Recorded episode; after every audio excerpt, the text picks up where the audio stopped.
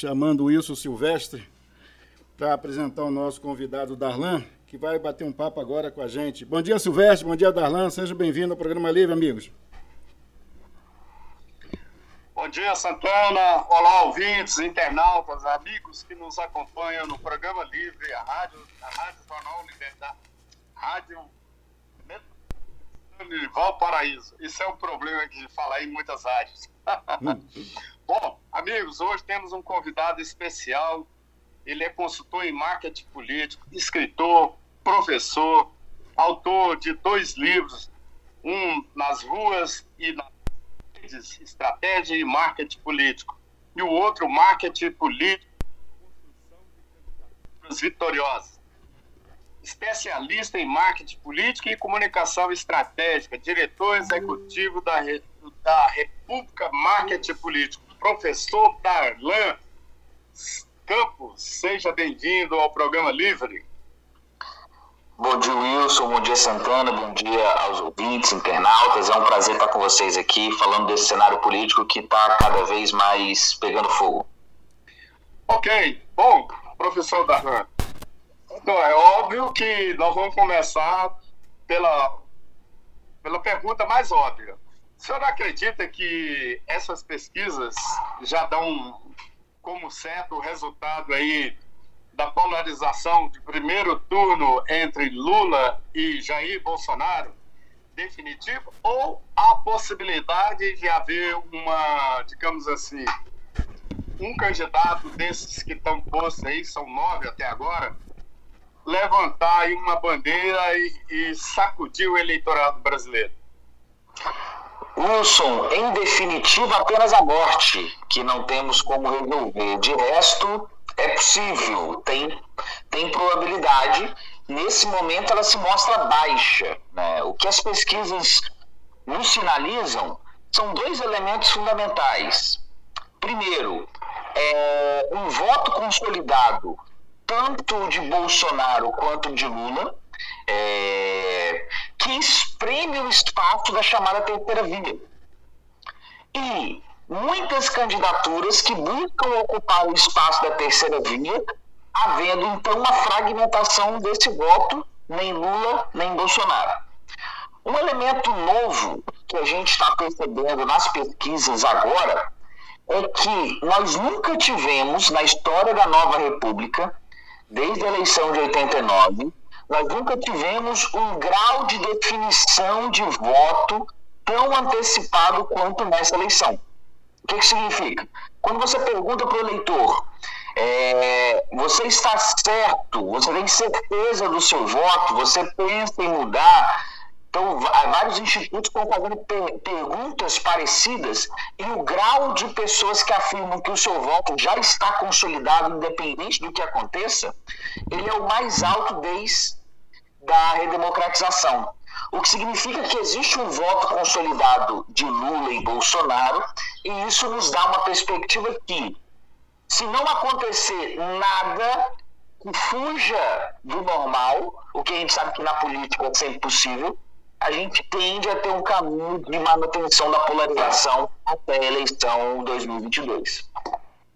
Bom, professor, é, diante disso, tem, tem um quadro aí que é um tanto intrigante. É, o nem ele, nem, nem, nem um nem outro, em 22, que circula pelas redes sociais, mas um aspecto que chama atenção nessas pesquisas é que tem em torno de entre 20% e 25% do eleitorado que está em busca de um nome. E não são os nomes que estão postos aí. É, na sua avaliação e pela sua experiência, o senhor acha que é possível aí, digamos, um desses candidatos seduzir esse eleitorado que é considerável, é considerável entre 20 e 25%, que não, não quer nem Lula e nem Jair Bolsonaro, é possível seduzi-lo? Porque tem aí Simone Tebet que é, digamos assim, por mais esforço que faça, ter uma atuação brilhante aí e tal, na, na CPI da Covid, mas a gente sabe que vai ser um voo muito curto. Sérgio Moro não consegue decolar. O Ciro tem um discurso bom, mas parece que parte da elite rejeita muito ele. Aí vem o, o João Dória, que fez, é, há de se reconhecer, fez uma excelente gestão em meio uma pandemia. É, a economia paulista foi a que mais cresceu aí durante esse período todo, mesmo o, o país estando no, uma, uma pandemia que destroçou vários segmentos econômicos e vai por aí afora. O senhor acredita que esses 20, 25% aí pode, de repente, falar, não, eu, eu, vou, eu vou com esse candidato aqui, pela sua experiência. O senhor acha que é possível isso? Wilson, é, eu acho que a grande questão aqui para a terceira via, ela está no desafio de manter um discurso num cenário polarizado. É, então, quando a gente tem um cenário polarizado, e vamos lembrar que o olhar, o olhar e o sentimento do cidadão comum, ele tende a ser binário. A gente tem uma tendência a ter uma visão binária.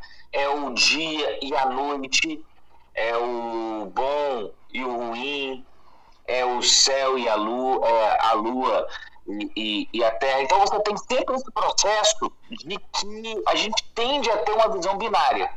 E quando eu estou falando de uma eleição de reeleição, esse é um mandato, essa é uma disputa de reeleição, né? O atual presidente vai disputar a reeleição. Eu creio que a eleição ela é chamada, a gente pode dizer que essa é uma eleição é, plebiscitária. Porque no final das contas, a primeira decisão que o eleitor vai tomar é Jair Bolsonaro merece um segundo mandato ou não? Essa é a primeira decisão que o eleitor vai tomar. Aqueles que acharem que avaliarem positivamente o mandato de Jair Bolsonaro, tendem a votar no candidato. Aqueles que votarem que acham que Jair Bolsonaro não merece o segundo mandato, tendem a votar em alguém que seja o antagonista dele. E qual é o grande desafio? Que hoje o principal antagonista, ou candidato de oposição a Jair Bolsonaro, é o ex-presidente Lula. Então, assim como o Bolsonaro ocupou o lugar, o bolsonarismo ocupou o lugar que era do PSDB como antagonista do PT, vamos lembrar o PT desde 2002 na presidência da República, tem um impeachment em 2016, veio a eleição em 2018, o local que era do PSDB como antagonista é ocupado por Jair Bolsonaro como antagonista do PT e isso permanece para 2022. Então, o maior desafio da terceira via é ela precisa se tornar antagonista, ou antagonista do Lula, ou antagonista principalmente do Bolsonaro. E esse é um grande desafio que eles têm para resolver. A probabilidade é baixa de que eles consigam ocupar um lugar na mente do eleitor para ser esse antagonista que a eleição 2022 precisa. Ok, estamos entrevistando o professor Darlan Campos, consultor em marketing político, escritor e também um especialista, especialmente nesse marketing complicado que surgiu aí, que é o marketing político, e muita gente acha que é, que é uma coisa muito simples, simplesmente numa rede, mas não é. Bom, Santana, alguma pergunta para o professor Darlan? Sim. Professor, bom dia, obrigado por ter aceito o nosso convite. Professor, até que ponto a rede, as redes sociais vão, vão interferir agora na, nessas eleições? Um, ou para o bem ou para o mal? Até que ponto? Santana, é, as redes sociais elas cumprem um papel importante, que é o que? As pessoas estão no ambiente digital. É, a cada ano aumenta o número de pessoas conectadas e tudo isso propicia que os candidatos é, estejam ou políticos em mandato, eles estabeleçam conexões com esse público via ambiente digital. Então a rede social ela vai ter um papel nessa campanha de de, de fato é, possibilitar que a mensagem chegue num determinado público. Mas nós temos que lembrar que ainda assim existe uma parcela importante da sociedade que não está nas redes ou que tem uma outra utilização. Para citar um exemplo, é, a classe D e E, que é majoritária no país, a classe D e E, 70% dela só acessa a internet via 3G do celular. Isso traz uma, uma perspectiva de desafio dos candidatos na forma, no método, no jeito, na linguagem de dialogar com esse público. Então, a gente, a internet vai ter um papel importante, como outros meios, mas a gente tem que tomar um cuidado para não supervalorizar e achar que apenas uma campanha na internet vai cumprir o objetivo. Numa campanha nacional, como é a campanha presidencial, por exemplo, a TV cumpre um papel muito importante ainda na construção e esse mix internet, TV, rádio, eventos presenciais, né? Tudo isso contribui para a construção da imagem ou de uma candidatura viável. Silvestre? Professor, é, sim, Santana, alguma outra pergunta? Não, não, prossiga, daqui a pouco eu faço mais. Bom, professor, é, eu, eu, anotei aqui, o senhor é, tocou num ponto muito interessante que é debatido, principalmente nos formadores de entre os formadores de opinião, é que, de uma certa forma, o PSDB, que era um antagônico, ele era o sparring do PT e vice-versa, ele acabou, é, o PSDB acabou, digamos assim, perdendo esse protagonismo, como o senhor bem lembrou, e, e veio o Jair Bolsonaro e ocupou. Só que hoje o, o PSDB ele virou um partido, ele está caminhando para virar um partido, digamos assim, quase que nanico, porque ele deixou de ter esse protagonismo, os, os, os tucanos históricos, de uma certa forma, estão é, migrando para o Lula, os mais, digamos, mais centro-direita, e não aquela social-democracia que fundamentou o partido de Willy Brandt, que começou lá na Alemanha, a social-democracia, que é o liberalismo com uma pegada mais social, com uma redistribuição melhor de renda, rede de proteção social. O PSDB, de uma certa forma, ele perdeu isso ao longo desses, principalmente da última década. Ele, ele foi perdendo essa força que tinha junto a essa base da pirâmide social. Então, minha pergunta para o senhor é o seguinte: o PSDB está é, tá tendo uma dificuldade muito grande de aglutinar é, as forças de centro-direita e de centro em torno do, do, seu candidato, que é o governador de São Paulo, João Dória, que, repito, fez e está fazendo, ele termina agora, uma boa gestão, ele fez uma boa gestão. São Paulo cresceu 4%, é muito acima da média nacional. Isso tem aí 280 bilhões de investimento, nenhum, poucos países conseguem isso, o Estado, que é um Estado, diga-se de passagem, está conseguindo, mas infelizmente, do ponto de vista político, está vagando lá 3%, 4%, muito.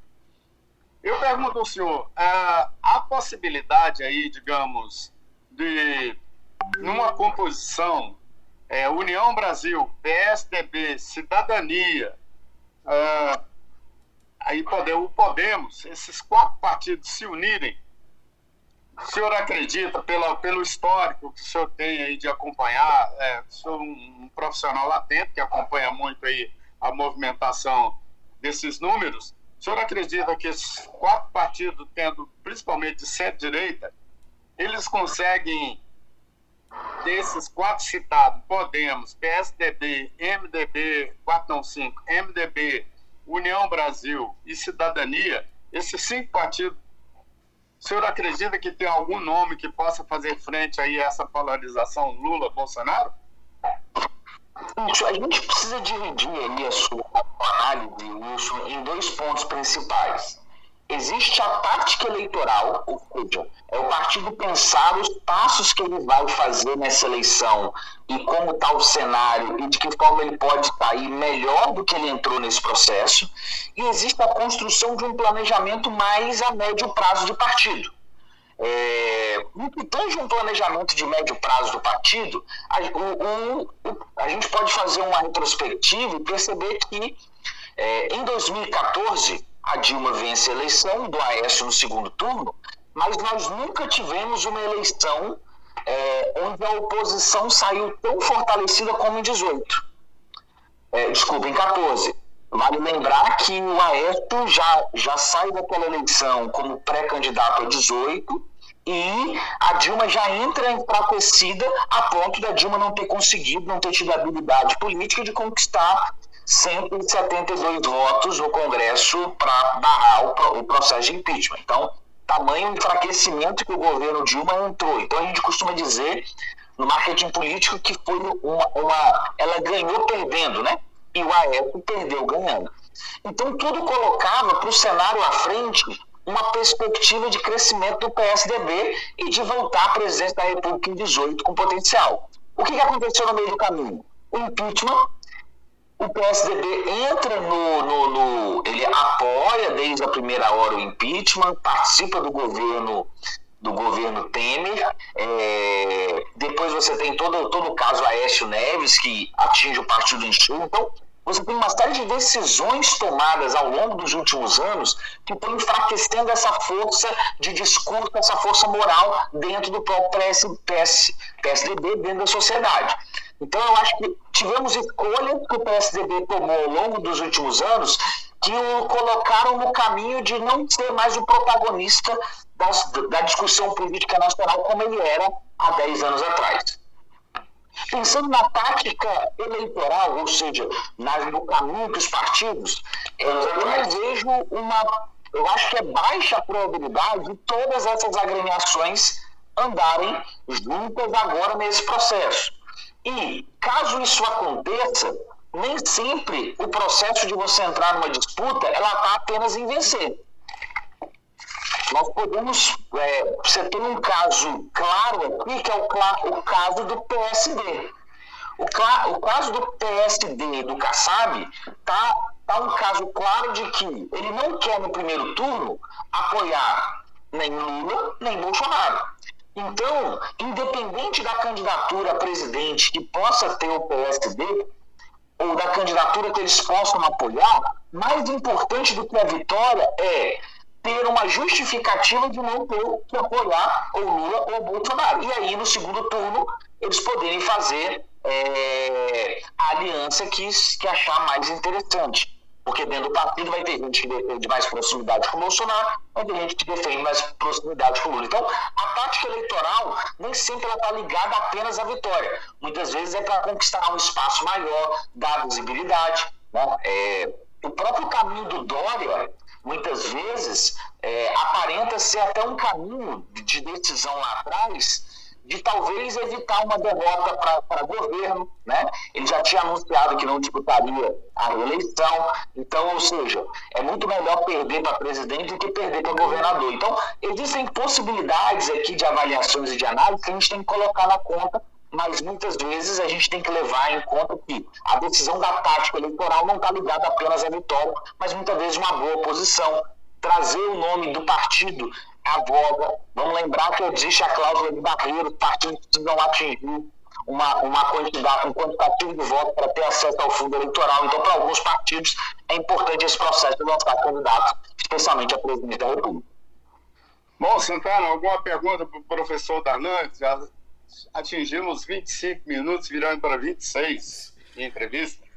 Bom, só agradecer ao professor Darlan. A última pergunta que eu faço ao professor é o seguinte: a decisão nacional, da, da de, de, tanto de é, fusão dos partidos ou como aliança, até que ponto vai impactar em, na, na, na, na, decisão é, regional, é, estadual e até mesmo na, municipal? Como é que o senhor vê isso? Porque a aliança do, dos grandes partidos em cima e embaixo, onde a, a coisa pega, como é que vai ficar? Isso. E aí, aqui tem um fenômeno interessante que nós vamos ter que aguardar para ver qual vai ser o resultado, mas que, que com certeza vai dar muita discussão, pano para manga, é, é na eleição de 24, né? Porque o, o diálogo no plano nacional, ok, super bacana, mas quando você chega no plano local, né, é, você vai ver que as grandes dificuldades, desafios que estão ali no, no na junção dessa, desses elementos. Então, eu acho que isso vai trazer uma perspectiva importante é, de discussão, mas que a gente talvez só vai ver o grande impacto disso para 24. Acho que a federação ela já traz um elemento muito importante para esse jogo, Santana, que é a diminuição do número de partidos. Né? É, eu não posso ter um Congresso Nacional com 28 partidos partidos com representação nacional. É, não dá para gerar governabilidade com 28 agremiações, dialogando com 28 agremiações. Não dá para pensar numa democracia consolidada com 28, porque não tem 28 ideologias.